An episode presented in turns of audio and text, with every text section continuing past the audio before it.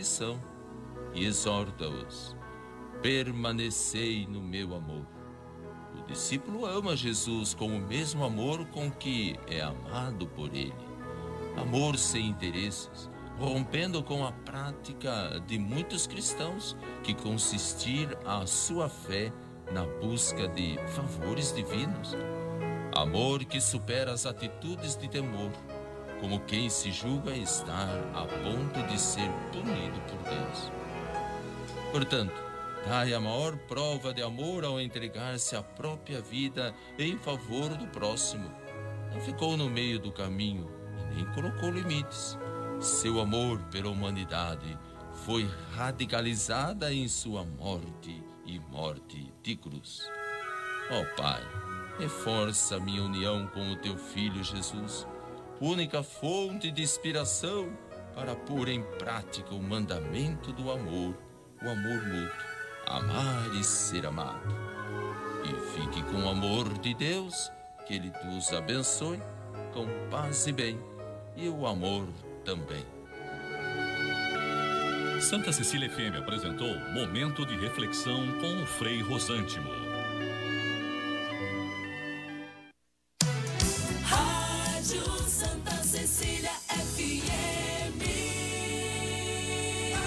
Conhece a força da cooperação há muito tempo e agora só ela é capaz de derrotar o coronavírus. É hora de ser próximo, ficando distante, de estar ao lado, mesmo de longe. Por isso, fique em casa o máximo que puder. Lave bem as mãos e use elas para falar com a gente pelo telefone, internet banking ou aplicativo. E se nossas agências estiverem fechadas ou com horário reduzido, lembre que a nossa parceria está sempre aberta. Sicredi, gente que coopera, cuida.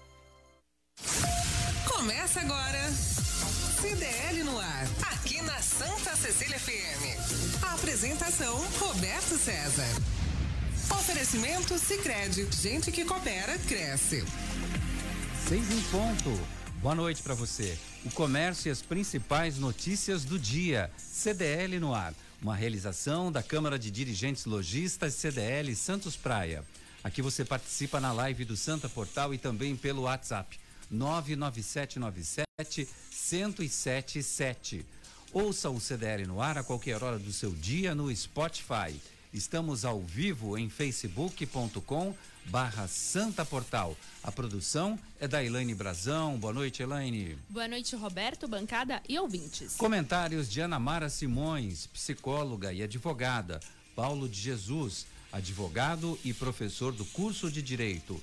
Luiz Colela, empresário e advogado. Elaine Brazão, o calor voltou na região. Hoje fez 29 graus em Santos, em um inverno que não decola. E a previsão do tempo para amanhã?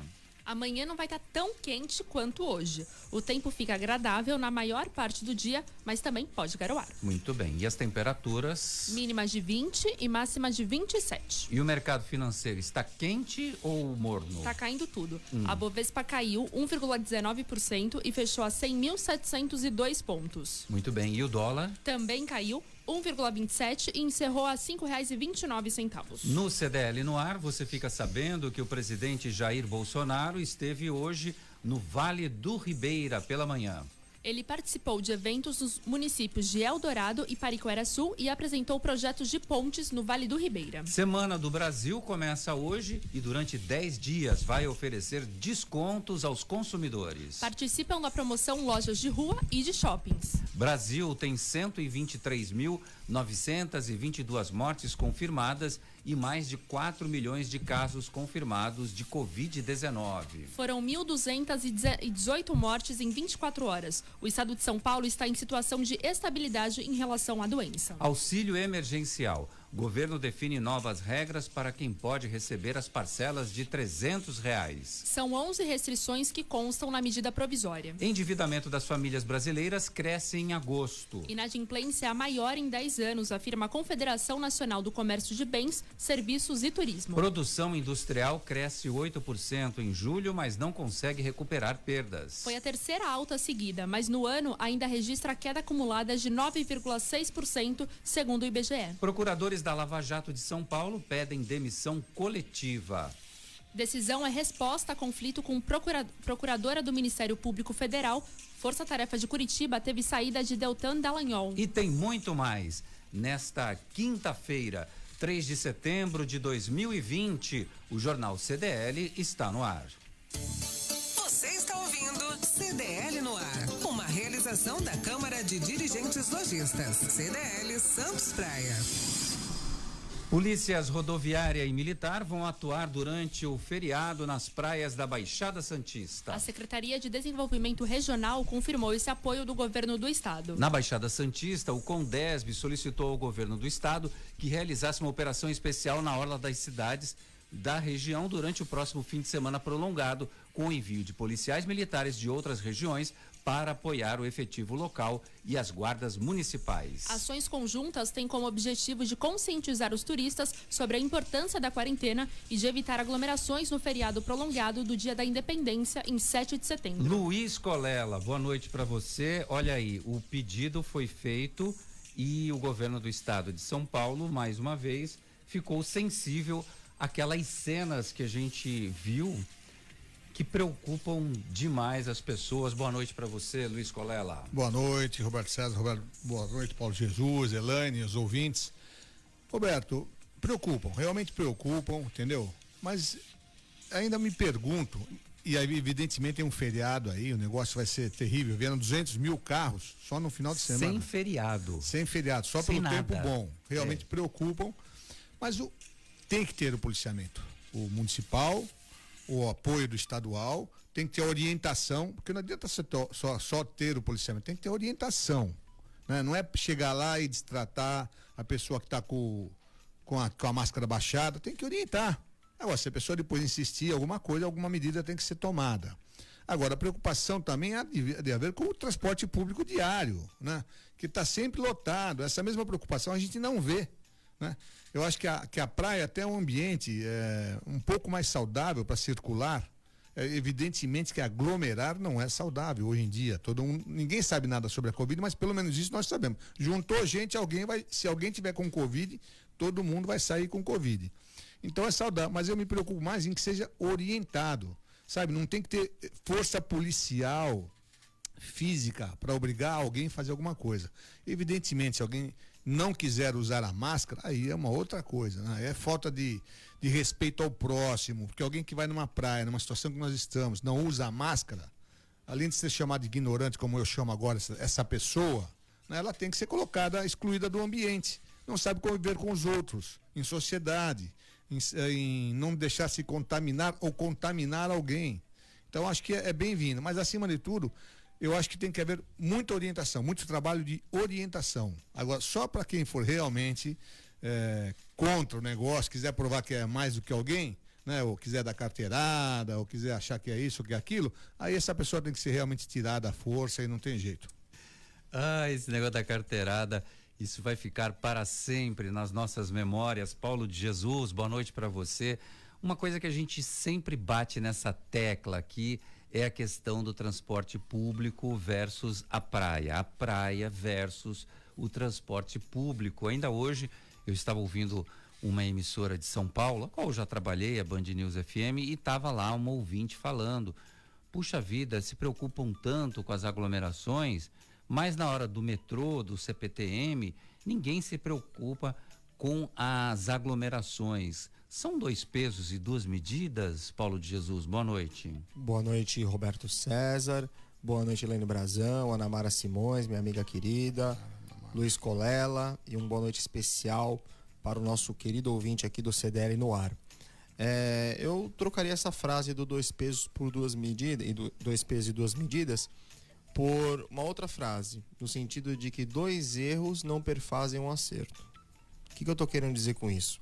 O transporte público e o metrô, de fato, a aglomeração, ela deveria ser evitada. Mas, em tese, essa aglomeração se dá em razão do trabalho que as pessoas têm que exercer. Enfim, elas não têm como simplesmente parar de, de trabalhar, abandonar eh, os seus ofícios, porque aí não vão ter salário e vão ter um outro problema: o risco da Covid e a falta de recursos. Só que essa situação do metrô e do ônibus não autoriza aglomeração na praia. Por isso que eu digo que dois erros não perfazem um acerto. Não é porque nós estamos, entre aspas, errando no que diz respeito à aglomeração no metrô e do ônibus, que justifica a aglomeração na praia. Eu, eu, eu, eu para mim é muito simples essa conta. Ah, porque aglomera no metrô. Não é porque, repita-se, não é porque aglomera no metrô que eu vou aglomerar na praia, que eu vou aglomerar no cinema, que eu vou aglomerar. Percebam, é, evidentemente que a praia, pelo que a ciência nos mostra, é um ambiente muito menos nocivo e muito menos propício ao contágio do Covid, porque os estudos mostram que o Covid não resiste a temperaturas mais elevadas e ao contato da, dos raios ultravioleta e daí por diante, sem adentrar o mérito dessa questão. Então, o que, que nós temos que fazer? Trabalhar efetivamente, quem tem que usar o metrô e o ônibus, use, mantendo o distanciamento possível, utilizando o álcool em gel de forma abundante, enfim, para tentar evitar o contágio dos demais.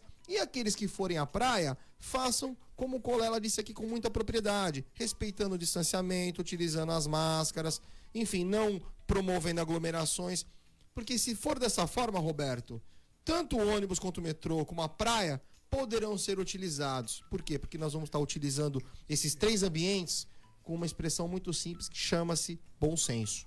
Não, eu tô contigo. Não é porque uma coisa está errada, a outra tem que estar tá errada também, ou as duas né, estarem Não, erradas. Mas deixa eu me explicar, não foi nessa razão que eu aleguei o negócio da praia e dos ônibus. Eu só acho o seguinte: se o governo tem o poder municipal e estadual de usar a força policial para conter Não, qualquer concordo, coisa, não, proliferação, concordo, concordo. ele- eles, te- os governos têm meios jurídicos para forçar as empresas ou a dobrarem os números de ônibus, entendeu? Controlar melhor o transporte coletivo. O que não dá é as, as companhias de ônibus diminuírem os números de ônibus e o, e o metrô andar de menos e menos, que aglomera mesmo. Quer dizer, eles querem controlar a casa dos outros, mas não controlam as próprias casas. Sem dúvida. É isso que eu quis dizer. Uma coisa jamais justifica a outra. Ou fazer um rodízio de horários para as pessoas Exatamente. evitarem o mesmo horário todo mundo. Alguma É, coisa, eu- eu- alguma coisa tem que ser feito, né? Eu acho, eu- isso eu penso, só me permita só uma complementação, isso eu penso, Colela falou com muita propriedade que você trouxe agora, isso eu penso que a pandemia trouxe algo positivo. Essa história de todo mundo sair para trabalhar às nove e todo mundo voltar às 18, eu penso que acabou, Roberto. As empresas já estão se adaptando a ter horários alternativos, o sujeito vai poder entrar às 10 da manhã e sair às 10 da noite. A legislação trabalhista que precisa dar um suporte para acabar com essa história de hora extra, enfim, hora adicional, enfim, de uma forma a estrangular o empresário. Mas o fato é que isso veio para ficar. Os horários ficarão agora mais elásticos, vamos dizer assim. Ana Mara Simões, é verdade, me falaram que te viram na praia junto com todas aquele mundaréu de gente, aquela aglomeração total. Estava lá Ana Mara Simões fazendo sua caminhada à beira d'água. É verdade isso, Ana Mara Simões? Boa noite para você. Boa noite, Roberto, Elaine, Paulo de Jesus, Luiz Colela e meu boa noite especial aos ouvintes do programa CDL no ar. Não é verdade, até porque eu viajei no final de semana passada, fake news. Não é verdade, mas olha, eu, eu, eu concordo, concordo muito com o Luiz. Eu acho, com o Luiz Colela, eu acho que é, esse empenho todo que é feito na praia, e eu não discordo dele, né? Mas ele deveria ter esse mesmo esforço em relação ao transporte coletivo.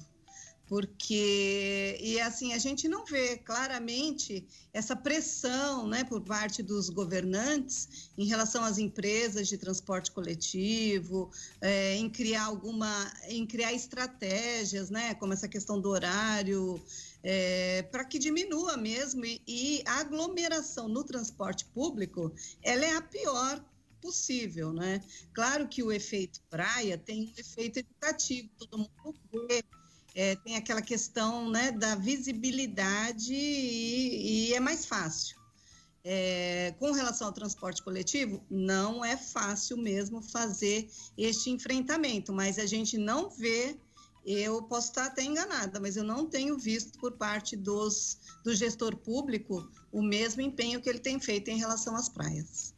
Bom, o nosso ouvinte é tem se manifesta de maneira democrática sempre aqui nesse programa e a gente faz questão de registrar todas as opiniões. Eu quero, eu vou trazer a opinião do nosso ouvinte Luciano Abílio, que está sempre conosco. É um ouvinte que é classificado inclusive pelo próprio portal de Superfã. Ele diz assim: Hoje não vou falar mal do Bolsonaro, e sim das obras do governo dele até agora. liberdade de imprensa atacada, gabinete do ódio, inimigos do presidente no exílio, mais generais no governo do que na ditadura, milícias no poder, Queiroz, Olavo, destruição da Amazônia, terraplanismo, fake news, fundamentalismo religioso, ameaça às liberdades individuais, homofobia, racismo, machismo, ataques constantes à cultura e à educação, serviços de inteligência paralelos espionando as pessoas, diz aqui o Luciano Abílio, meu caro Luiz Colela. É para falar? É. Para, para um pouquinho só. Capitão, tem a procuração aqui para defender ou não? Porque senão fica difícil, né? Tem, então peraí. Olha, Luciano, as obras do Bolsonaro são as obras inacabadas de outros governos que ele está entregando, que ele está terminando, que nenhum governo em 13 anos terminou. Só ficou fazendo obra, levando dinheiro e não terminou. Qual a pessoa que está presa por ordem do governo federal? Nenhuma. Qual o negro que foi ofendido pelo governo federal? Qual a mulher que foi espancada pelo presidente ou pelo governo federal? E sabe, isso aí são. criam figuras nas mentes de algumas pessoas e fazem isso aí verdadeiras metas de vida, sei lá. O Bra- o Brasil está vivendo dignamente. Se está perguntando de Queiroz, o dinheiro que o Queiroz depositou, eu te pergunto quem mandou matar Celso Daniel? Ou o Zequinha de Campinas? Quem? Está muito mais anos sem responder essas perguntas, né? Então é isso, meu amigo. O Brasil é isso aí. Só que o Brasil está indo democraticamente. Exilados. Que, que exilados? Quem se exilou aqui do Brasil? Né? Quem fugiu? Fugiu do quê? De espancamento? Fugiu de prisão? Não tem nenhuma ordem de prisão contra nenhum adversário do presidente. O que tem é ordem de prisão contra os bandidos que estavam roubando o país. Isso sim. Aí alguns querem sair, querem fugir. Aí são, outras coisas. Talvez tenha até um que tenha tentado mandar matar o presidente, né? Que foi o primeiro a fugir. Ninguém sabe, ninguém mais. Então não dá. O que você falou agora não, não condiz com a realidade, sabe? Você tem que cair no mundo real. Cai aqui na terra, fica de pé na terra. Você vai, você tem que conviver com a realidade. E a realidade não condiz com o que você falou. Só isso, não é, não é procuração presidente, eu brinquei aqui no começo, mas isso é a realidade, né? É a realidade. Agora, o país estava quebrado, a, a- a educação, o sistema de, de educação não existia, né? Tá totalmente eh, esquerdizado. Então não adianta, sabe? Vim aqui agora, ah, isso, aquilo, tá? Paciência, vai, cada um. Você vai continuar mantendo as suas ideias e eu vou continuar mantendo as, as minhas ideias. E nós vamos tocando. O Brasil é isso, cada um com a sua ideia, democraticamente. Eu passei para o Luiz Colela porque eu sei que ele é um bolsonarista de primeira hora, então, portanto, ele eh, deveria responder à questão do Luciano. Não responder, mas debater. E você pediu para o Luciano cair com os dois pés na terra. A terra plana ou a terra, a terra redonda? Depende, né? Depende, né? Mas a terra redonda acho que é melhor ainda. Agora, eu vou te falar uma coisa. é, não que seja bolsonarista, quando o homem erra, você sabe que eu critico mesmo. Eu sei. Né? Eu critico mesmo. Só que a gente tem que conviver com a realidade. E quando você critica, as pessoas te chamam de esquerdista, de petista. Não, não, não chegam, não chegam a tanto que eles não chegam a tanto. Mas eles acham estranho. Eles acham estranho, porque eu estou criticando o Bolsonaro. Não pode criticar. É, Não, tem alguns que não podem criticar. Não Eu pode. também critico isso, entendeu? Que esses não aceitam críticas. Tem que aceitar críticas, né? São os, são os extremos. Entendeu? Os extremos é, é aquele ditado. Não é ditado, é um. É um, é, bom, é um ditado indiano, né? Que se você esticar a corda demais de violão, ela arrebenta. Se você deixar ela frouxa, ela não toca. É. Então o ideal é ficar no meio, na meia posição. É isso. Hoje no Brasil, infelizmente, nós temos dois extremos. Mas algumas pessoas fogem da realidade. Que não é o meu caso ainda. Por enquanto, não estou fugindo da realidade. Penso eu, né? É, e aí vai, vai colocando lenha na fogueira dos nossos ouvintes aqui e a gente já já vai registrando as mensagens que vão chegando por aqui. Isso é democracia. Isso é a gente ouvir todos os lados da moeda sem ninguém ficar afetado, nem incomodado, nem irritado, nem de cabelo em pé, né? E nem surtado.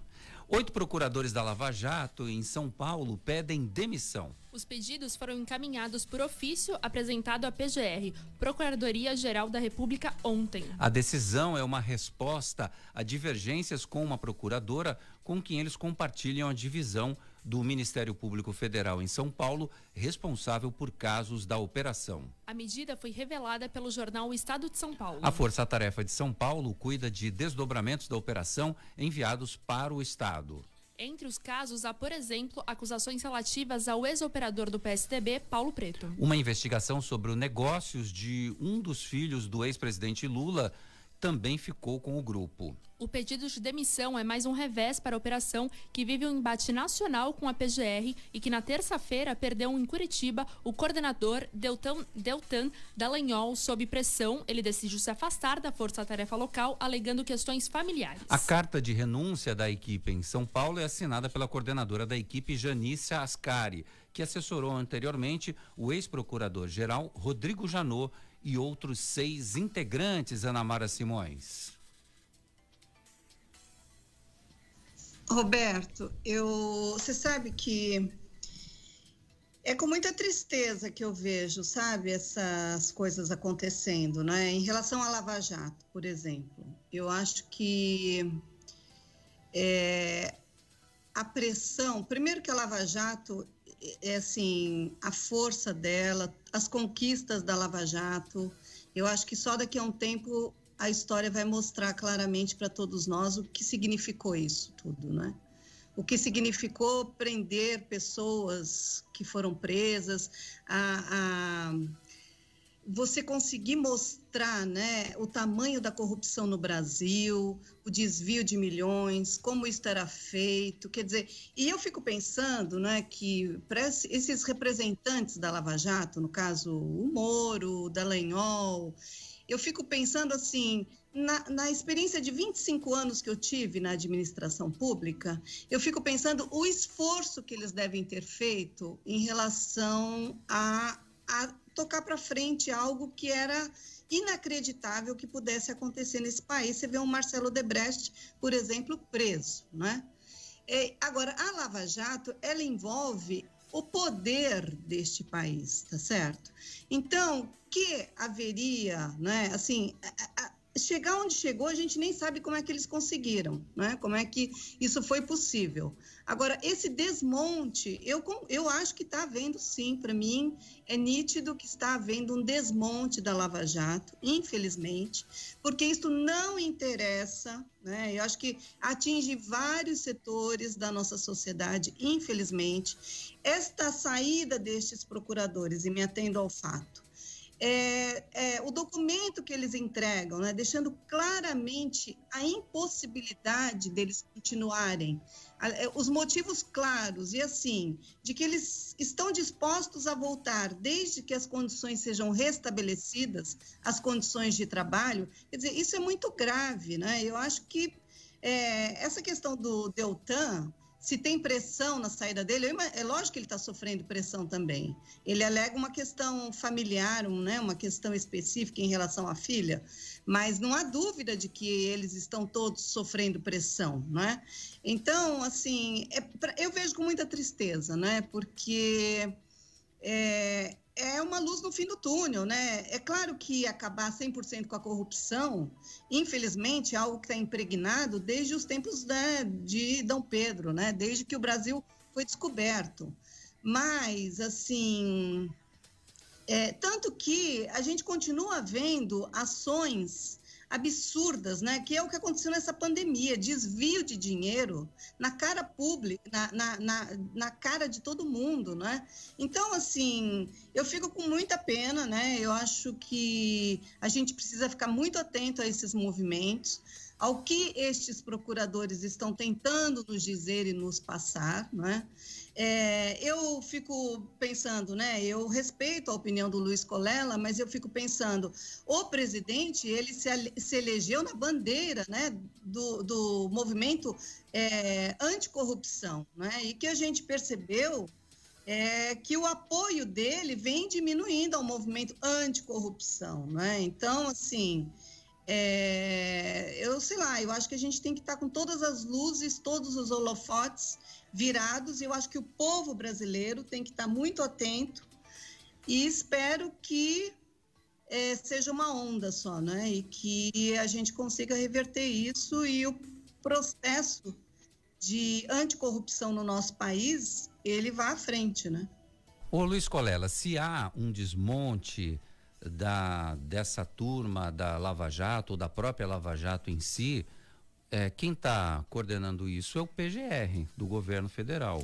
Então, primeiro eu quero me desculpar com a Ana Mara, que eu não a cumprimentei. Por ela não estar aqui, eu cheguei meio Ah, não tá apavo- aqui, não existe, é isso? Ah, não, não, não é isso. É que eu cheguei meio apavorado hoje. Até mandei mensagem, eu vou chegar em cima da hora, o trânsito tá terrível hoje. Tá, tá, entramos, fomos, fomos falando e. Fala oi pra Ana Mara. Oi, Boa Ana Mara. noite, Luiz. Boa Boa, noite. noite. Eu concordo plenamente com ela e é- isso é uma das coisas que eu critico, né? Quem coordena a Lava Jato é a PGR, né? Sob ordens, é lógico que não está sob ordem, então assim, a PGR é um, é um órgão autônomo, não recebe ordens do presidente, mas está facilitando, né? Essa coordenadora, inclusive, houve a demissão em São Paulo porque ela quis colocar panos, né? Mornos em cima de um monte de coisa, inclusive sobre a investigação do Serra, o, com que ela, o pessoal da Lava Jato não concordou não pode realmente, a, a Lava Jato não pode ser extinta, não pode ser acomodada, não pode engatar uma, uma charré e nem andar em primeira. Tem que andar em alta velocidade. O que me assusta, e a Ana Mara falou bem, para mim era in- inimaginável que alguém fosse fazer alguma coisa em, em algum órgão público que fosse com corrupção de ganhar dinheiro em cima de alguma coisa. Só veio a pandemia, os governos, alguns governos escancararam os cofres públicos, a corrupção para comprar os ventiladores, as máscaras, ah, máscaras que em fábricas que nem existiam, né? E ninguém tá aí, tá preso, ninguém tá nada. Quem está coordenando esse- essa batalha é a Polícia Federal, tá na linha de frente, que precisa da- do Ministério Público Federal para dar seguimento às ações. Então, se não tiver procurador, sabe, é, capacitado ou afins de realmente botar para frente, ou chega lá em cima, ficar todo mundo colocando pano de mão, nós vamos voltar para onde nós estávamos atrás. Vai virar uma terra de ninguém aqui, cada um faz o que, o que quer, e os políticos lá em cima continuam roubando o país assustadoramente. Por isso que as eleições são importantes, né? Vamos tentar inovar renovar, renovar não, nem, nem renovar, eu falei, inovar meu, mesmo, para ver se a gente consegue mudar pelo menos por aí, né? Pelo caminho do legislativo nacional, porque o resto tá difícil, hein? Olha, é a coordenadora da equipe que o Luiz Colela citou é a Janice Ascari, que trabalhou com o Rodrigo Janot, aquele que disse que entrou armado e queria dar um tiro em Gilmar Mendes. não, é fake news isso? A coordenadora, eu acho que é a Viviane, hein? Viviane, Viviane Martinez. Viviane é outra Martinez. coordenadora que está boicotando o trabalho deles, é outra, é, É a Viviane. Viviane. É, a não, quadrilha. mas a que, a que escreveu a carta de renúncia da equipe em São Paulo foi assinada por essa coordenadora de equipe. É, eu queria trazer até um detalhe, é, de certa forma tentar complementar o que a Ana Mara falou e o Colela, não é? Que praticamente esgotaram o tema, mas eu gostaria de registrar uma coisa para buscar sempre aquela coerência, né, Roberto? Todas as oportunidades que a gente tratou da Lava Jato, eu vou continuar agindo da mesma forma. Eu sou absolutamente contrário ao culto à figura. O que, que é o culto à figura? Quando todo mundo aplaudiu o Sérgio Moro como ele fosse um herói nacional, fosse a salvador da pátria, o brasileiro tem muito disso, né, Colela? De eleger ali o. Sassamutema É. da, da, da semana. E assim foi com o Sérgio Moro, em grande proporção, Dallagnol numa proporção um pouco menor. Eu procuro não acreditar em pessoas, eu procuro acreditar em instituições. Não é? Nós estamos falando do Ministério Público, que tem lá todas as garantias, a inamovi- inamovibilidade, vitalicidade. Então, os promotores são investidos ali num cargo público, numa função pública. Então eles não. Ah, existem pressões externas, mas existem questões legais que dão a eles a faculdade de serem os fiscais da lei, serem os representantes da. os titulares das ações penais. Então há uma mudança de pessoas. Saíram cinco pessoas, entraram cinco pessoas.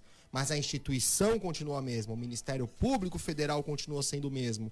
Então nós não temos, por enquanto, motivo algum para acreditar que os promotores que vão estar entrando agora, eles vão agir mal, vão arquivar, nós vamos ter que acompanhar. Eu acho que cabe à sociedade esse papel de acompanhar.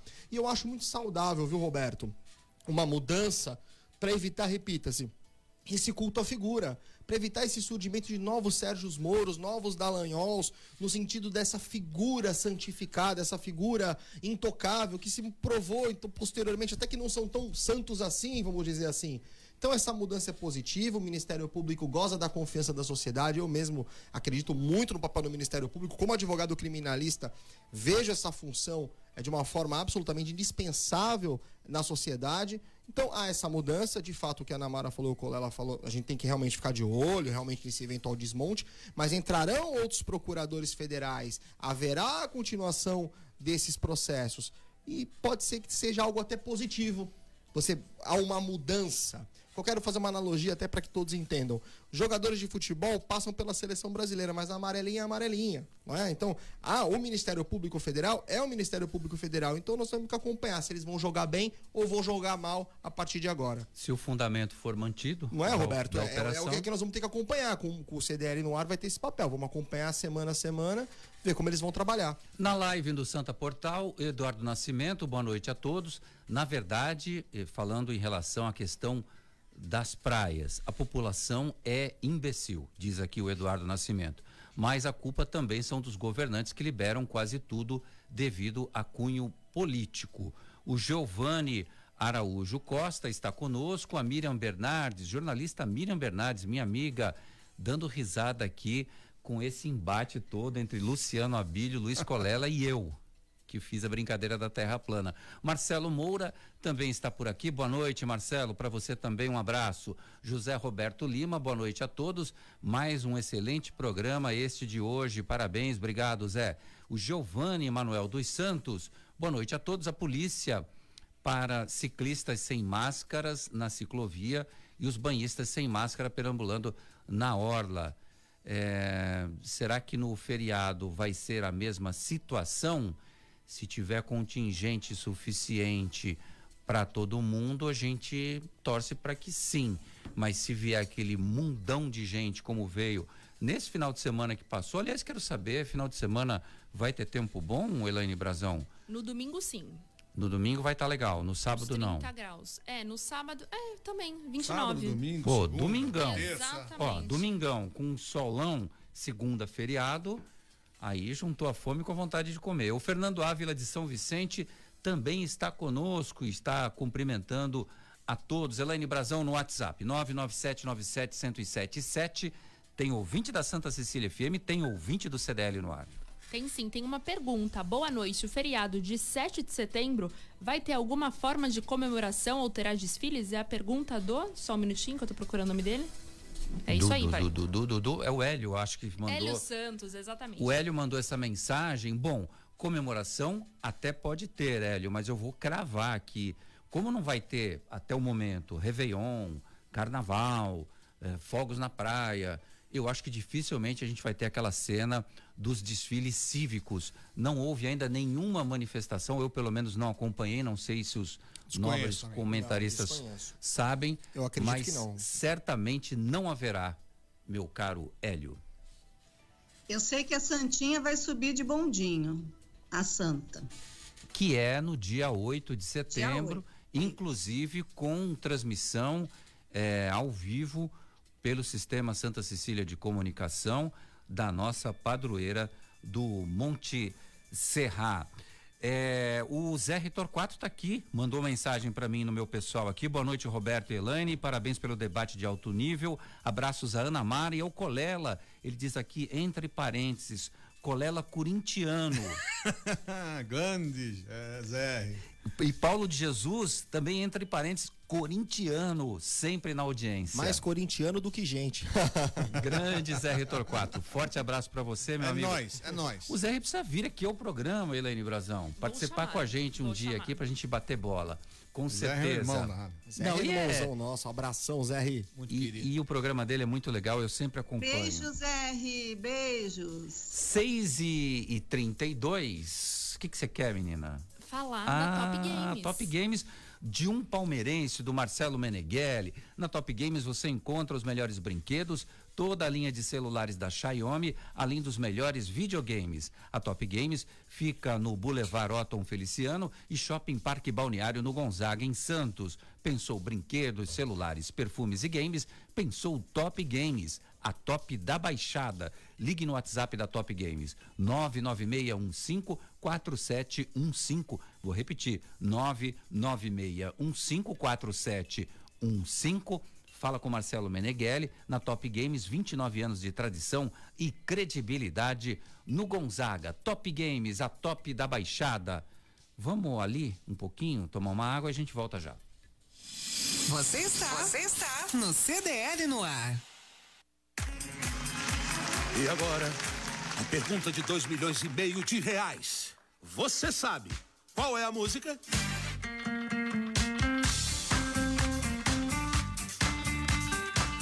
Promoção Poupar e Ganhar Sem Parar Cicred.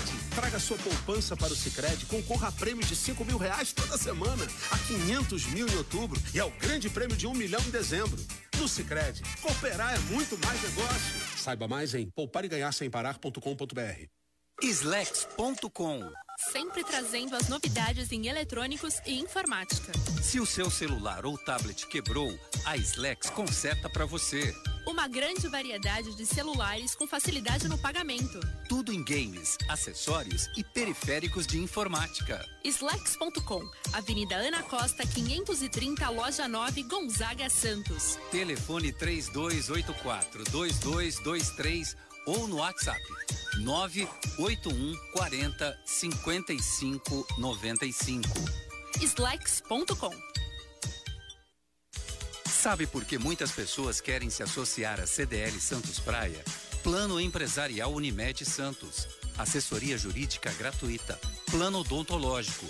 Smart Offices Coworking. O seu escritório na CDL. Salas para cursos e salão para eventos.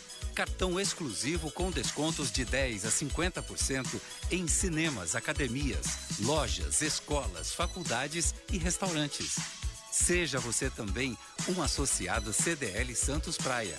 Aqui você ganha muito mais. Você está, você está no CDL no ar. Estamos de volta. O Paulo de Jesus, quer dizer que Top Games é a top da Baixada. O que que te lembra isso? A Top Games é a top top da Baixada. Armando Gomes deixar registrado aqui a homenagem ao nosso já saudoso amigo. E quando fala da Top Games, eu não lembro. A top top da Baixada lá do Marcelo. Abração pra turma da Top Games. Ah, que legal. Olha só, lembrando o, o- famoso apresentador polêmico, um mito na televisão, um grande comunicador, sem dúvida alguma, que falava no estúdio aqui ao lado da gente, no Esporte por Esporte. Não perdia um, um programa.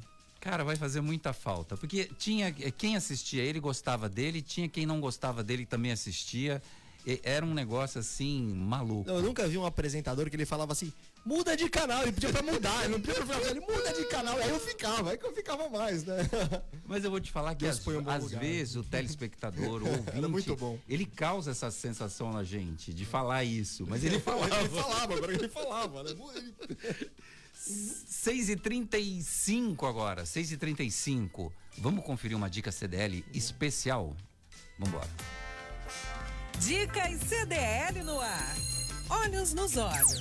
Com o doutor Marcos Boá. Boa noite, Marcos.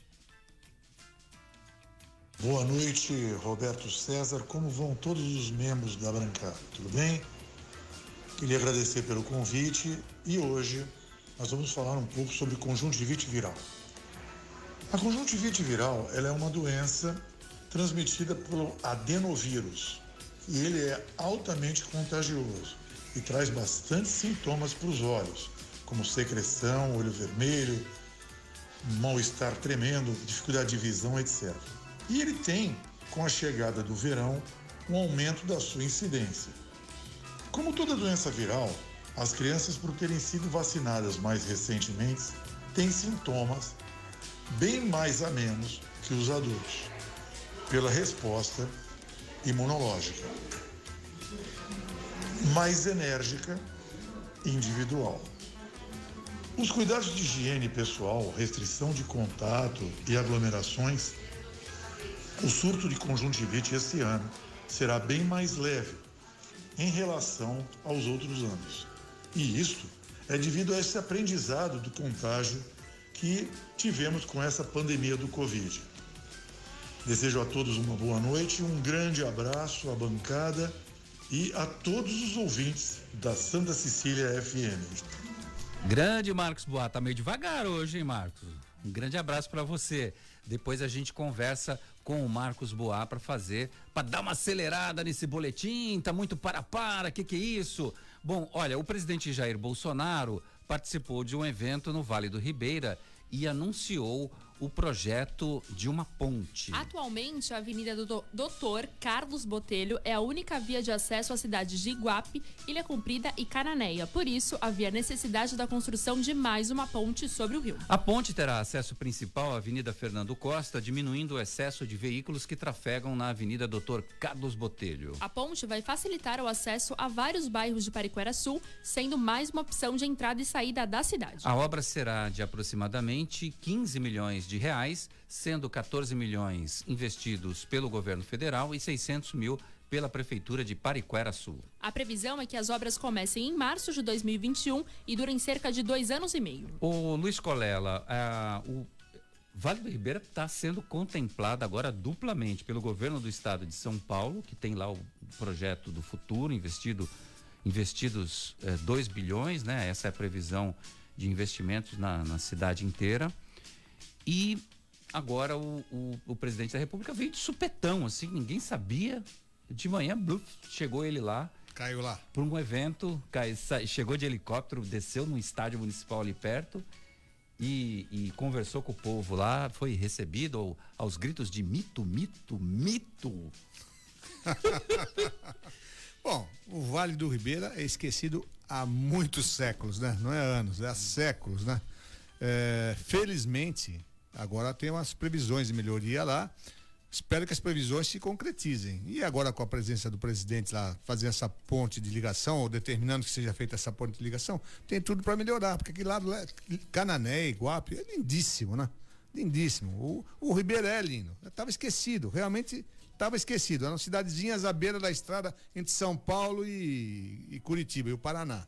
Agora tá lá, tá bonitinho, tá bacana. Vamos ver se tudo isso se realiza. O negócio é realizar, não é só ficar falando e, sabe, colocar, fazer uma provisão, tal. Tem que realizar. Legal, o presidente, achei legal. Se lembrou, e é a área dele, inclusive, né? ele foi criado, né? Tá se lembrando, não tá sendo ingrato.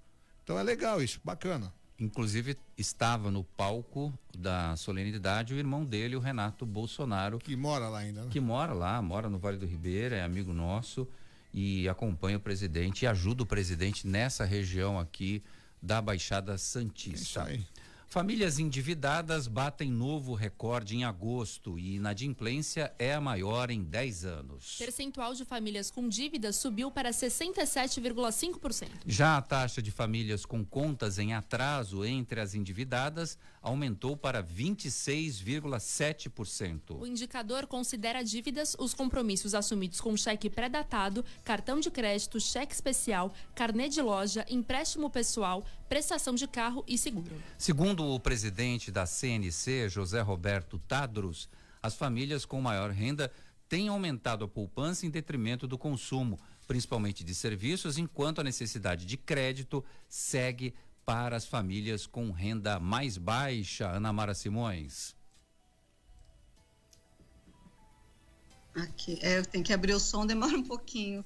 É, Roberto, esse dado é um dado, eu diria, apesar de, né, de ter a gente falar em aumento e num comparativo de 10 anos também essa diferença, mas se a gente for pensar que a gente está numa pandemia, né? Se a gente for comparar, por exemplo, eh, se a gente for pegar o- os dados de agosto, né, de 2019, eh, hoje a, a proporção das famílias que se declararam muito endividadas, né, ela caiu para 14,6%. Foi a primeira queda desde janeiro deste ano. Agora, é, pra- é, esse endividamento, ele também, ele, é, infelizmente, atinge principalmente as famílias com renda mais baixa, né? Claro que a gente não pode desconsiderar o auxílio emergencial, ele deu um- uma, uma segurada nesse, nesse endividamento das famílias que foi extremamente significativo. Por isso que apesar né, dessa, de ser o maior em 10 anos, se a gente for as ver as diferenças mês a mês, ela não é tão significativa, em função do auxílio emergencial, lembrando bem. E que as famílias mais pobres, elas sofrem mais, né? É, como eu disse, essa questão das famílias se declararam muito endividadas caiu para 14,6%. Esse é um dado importante também. É, agora, as famílias que recebem até 10 salários mínimos, o percentual alcançou novo recorde na série em agosto, não é? é de 69,5%, que foi o que você disse. Mas se a gente for comparar, em agosto do ano passado, era 66,1%. Quer dizer, então é algo que é, é, é, é, tem uma diferença, mas não tanto se a gente considerar que está numa pandemia, no meio de uma pandemia. E no caminho inverso, as famílias com mais de 10 salários mínimos, é, essa mesma proporção, isso diminuiu em relação a agosto do ano passado. Agora, o que se percebe também é que as famílias é, que ganham mais de 10 salários mínimos, elas estão fazendo uma poupança, diferentemente daquelas que ganham menos de 10 salários mínimos, né, que são as que têm mais necessidade de crédito. Agora, junto com isso, a gente tem a taxa de juros, que está baixa, né? A questão do controle da inflação, que também está ajudando todo esse, esse cenário. Mas, assim, é, é, essa questão desse endividamento. Agora, tem um outro dado também interessante, que é o comprometimento da renda familiar, que também está diminuindo esse percentual, né? Total de famílias que vêm conseguindo controlar melhor o, a renda familiar para o pagamento das dívidas. Mas, assim, eu, eu queria agregar isso, um olhar que eu tenho, que, assim, esses empréstimos, né, que os bancos estão fazendo, que as pessoas, esses créditos que as pessoas estão buscando, principalmente os pequenos empresários, é, me preocupo muito, assim, na hora que tiver que começar a pagar, entendeu? É, aí que cenário que a gente vai encontrar também, né? Então, acho que é um, um, um dado né, que, apesar de negativo, eu acho que ele não é tão negativo como, né, assim, tendo em vista a pandemia. E o auxílio emergencial, ele segurou muito bem este, a, a situação das famílias mais pobres. Bom, e houve hoje um registro até da, das redes bancárias apontado pela Febraban, o número de empréstimos aumentou drasticamente no Brasil. As pessoas é, necessitadas, precisando de dinheiro, e nessa hora que apertou para todo mundo, não teve jeito, o pessoal teve que correr para o duro e difícil empréstimo pessoal, Paulo de Jesus. É, é uma matéria ligada até com um comentário que a Ana Mara trouxe para nós aqui. Mas é importante nós fazermos uma reflexão, né, Roberto? Que o problema não é a tomada do empréstimo. Na verdade, o problema não é nem, não se trata nem do endividamento das famílias. Se você pegar, por exemplo, nos Estados Unidos, as famílias têm um nível de endividamento altíssimo, proporcionalmente maior até que o nosso. O grande problema no Brasil é o custo do dinheiro. É como ele é caro.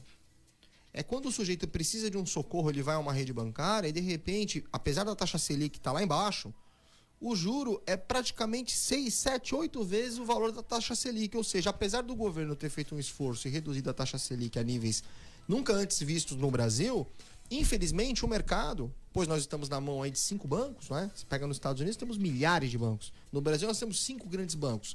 E esses cinco bancos, infelizmente, não acompanharam o movimento de diminuir essa taxa de juro. Então, por sua vez, o dinheiro passa a permanecer muito caro. O sujeito, no desespero, toma esse recurso e acaba não tendo recursos para honrar com o pagamento das parcelas. Então cria-se o que? Um ciclo vicioso, um nível de endividamento. Repita-se, o problema não é o endividamento, é o endividamento sem condição de, de, de, pagamento, que é o que acontece no Brasil. Por quê? De uma forma bem simples e objetiva. Porque o dinheiro no Brasil é muito caro, Roberto. Enquanto nós não mudarmos essa dinâmica, enquanto as pessoas não puderem ir ao banco e, e, e pagarem o juro, pagarem o preço do dinheiro justo, nós vamos estar enfrentando esse problema, vamos discutir isso aqui mês a mês e infelizmente não vamos sair dessa situação nunca. Olha, a taxa de juros média nas linhas para pessoa física passou de 5,76% ao mês para 5,79%, o que dá 96% e meio ao ano. Não precisa nem falar nada, né, Roberto? E, ah. e uma pesquisa do Sebrae, Luiz Colela, diz que 60% dos pequenos negócios que buscaram empréstimo desde o início da crise do coronavírus tiveram esse crédito negado. Isso é uma realidade. Eu tenho meus amigos comerciantes, é uma vergonha. E outra coisa, quem é o dono do dinheiro são os bancos, os bancos são intermediários. Não há razão.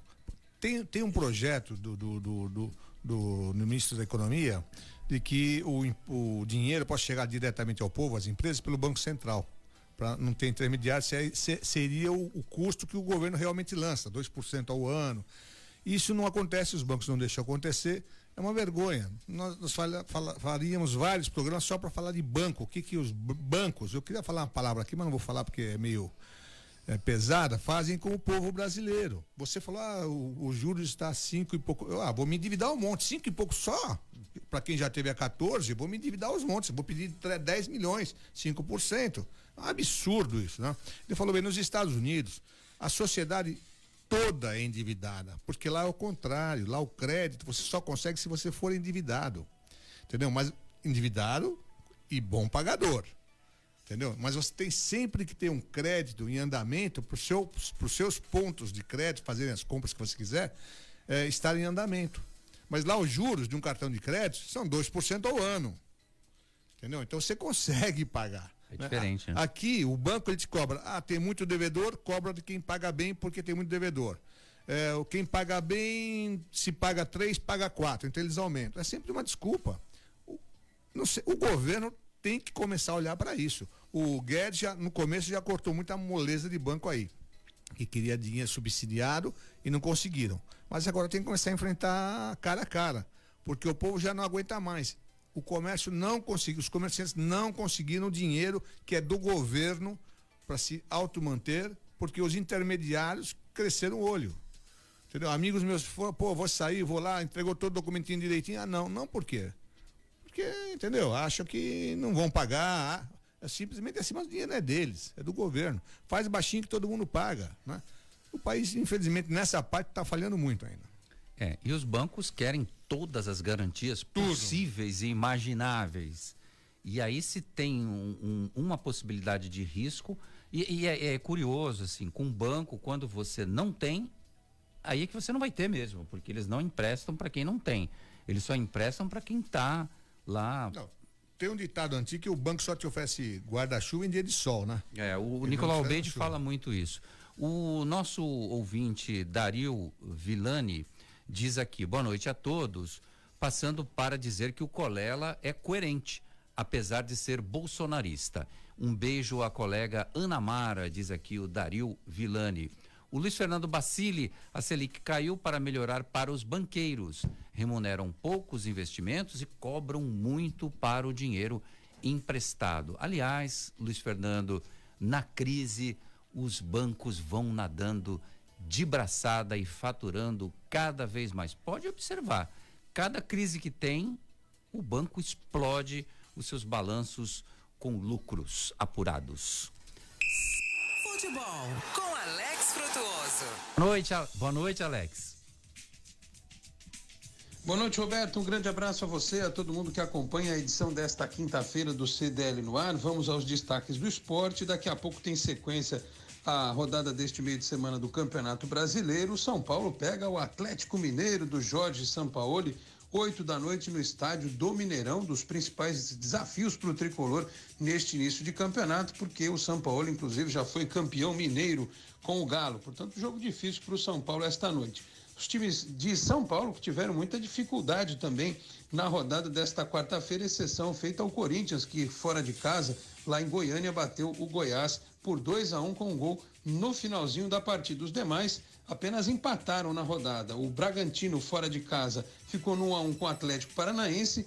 Jogando no Allianz Parque, o Palmeiras empatou também com o Internacional por 1 a 1 e o Santos na Vila Belmiro ficou no 2 a 2 com o Vasco, num jogo novamente cercado de polêmicas eh, causadas aí pelo árbitro de vídeo. O lance do primeiro gol do Vasco bastante discutível, sem nenhuma condição de se afirmar com certeza que o jogador não estava impedido, mas a arbitragem resolveu dar o gol e principalmente o lance do Alisson, né? O pênalti marcado, o Alisson vai com a cabeça na bola e o corpo está em movimento, né? A bola bate na- na- no braço do Alisson, o árbitro entendeu ali também uma penalidade, dois jogos seguidos em que o Santos tem o resultado com interferência aí por conta do árbitro de vídeo. Aliás, foram oito oportunidades neste campeonato brasileiro. Em sete delas, o Santos acabou sendo prejudicado pelo árbitro de vídeo, contando aí jogos com Palmeiras, Internacional, próprio Bragantino, enfim, um momento muito ruim para o Santos em relação à tecnologia no futebol. Tá certo, Roberto?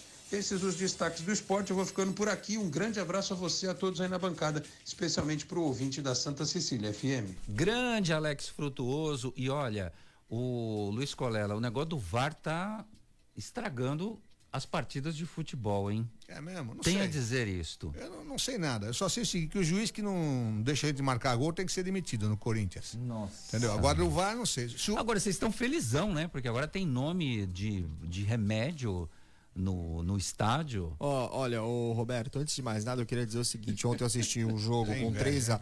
Assisti, assisti, assisti o jogo, assisti o jogo do Santos. Então, como corintiano, eu fico bem a cavaleiro de falar o que eu vou dizer aqui. Mas o Santos foi roubado, viu? É Naquele, mesmo? no primeiro gol do Vasco ali, ele estava impedido. O VAR mo- foi marcado o impedimento, o VAR mostrou o impedimento e mesmo assim o juiz validou o gol. Quer dizer, eu não sei Pra que, que serve o tal do o, VAR? o VAR serviu para uma coisa que eu defendo sempre aqui. O VAR serviu para quebrar a dinâmica do jogo. E Isso, a dinâmica do jogo, para-se cinco minutos para poder verificar na telinha e tal, virou futebol americano. Então, é, eu como corintiano fiquei bem decepcionado de ver, porque o VAR no Brasil não está sendo bem utilizado. Não, tem que ser mais rápido, né? Mais gente rápido e certo, né? Não, a gente vê jogos na, jogos na Europa, o cara, o cara vai segundos, lá, pô. ele bate o olho, ah, mas e, e me passa uma segurança. Um, um árbitro que faz isso, fala, pô, esse cara é bom, né? O nosso fica e fica e fica e fica. Parece que não tem autonomia nenhuma, ele fica guardando o juiz. O juiz de verdade tá na câmera lá em cima, porque o juiz de campo ele fica guardando o que vai ser dito no ponto dele ali. É uma vergonha. Nossa, olha, muito ruim. É, Pelo menos, acho que não deu certo, viu? Produção industrial cresce 8% em julho, mas ainda não se recupera da crise causada pela pandemia. O avanço de 8% da atividade industrial em julho alcançou todas as grandes categorias econômicas com altas em, 26, em 25 dos 26 ramos pesquisados. Foi a terceira alta seguida, mas o setor permanece abaixo do patamar pré-pandemia.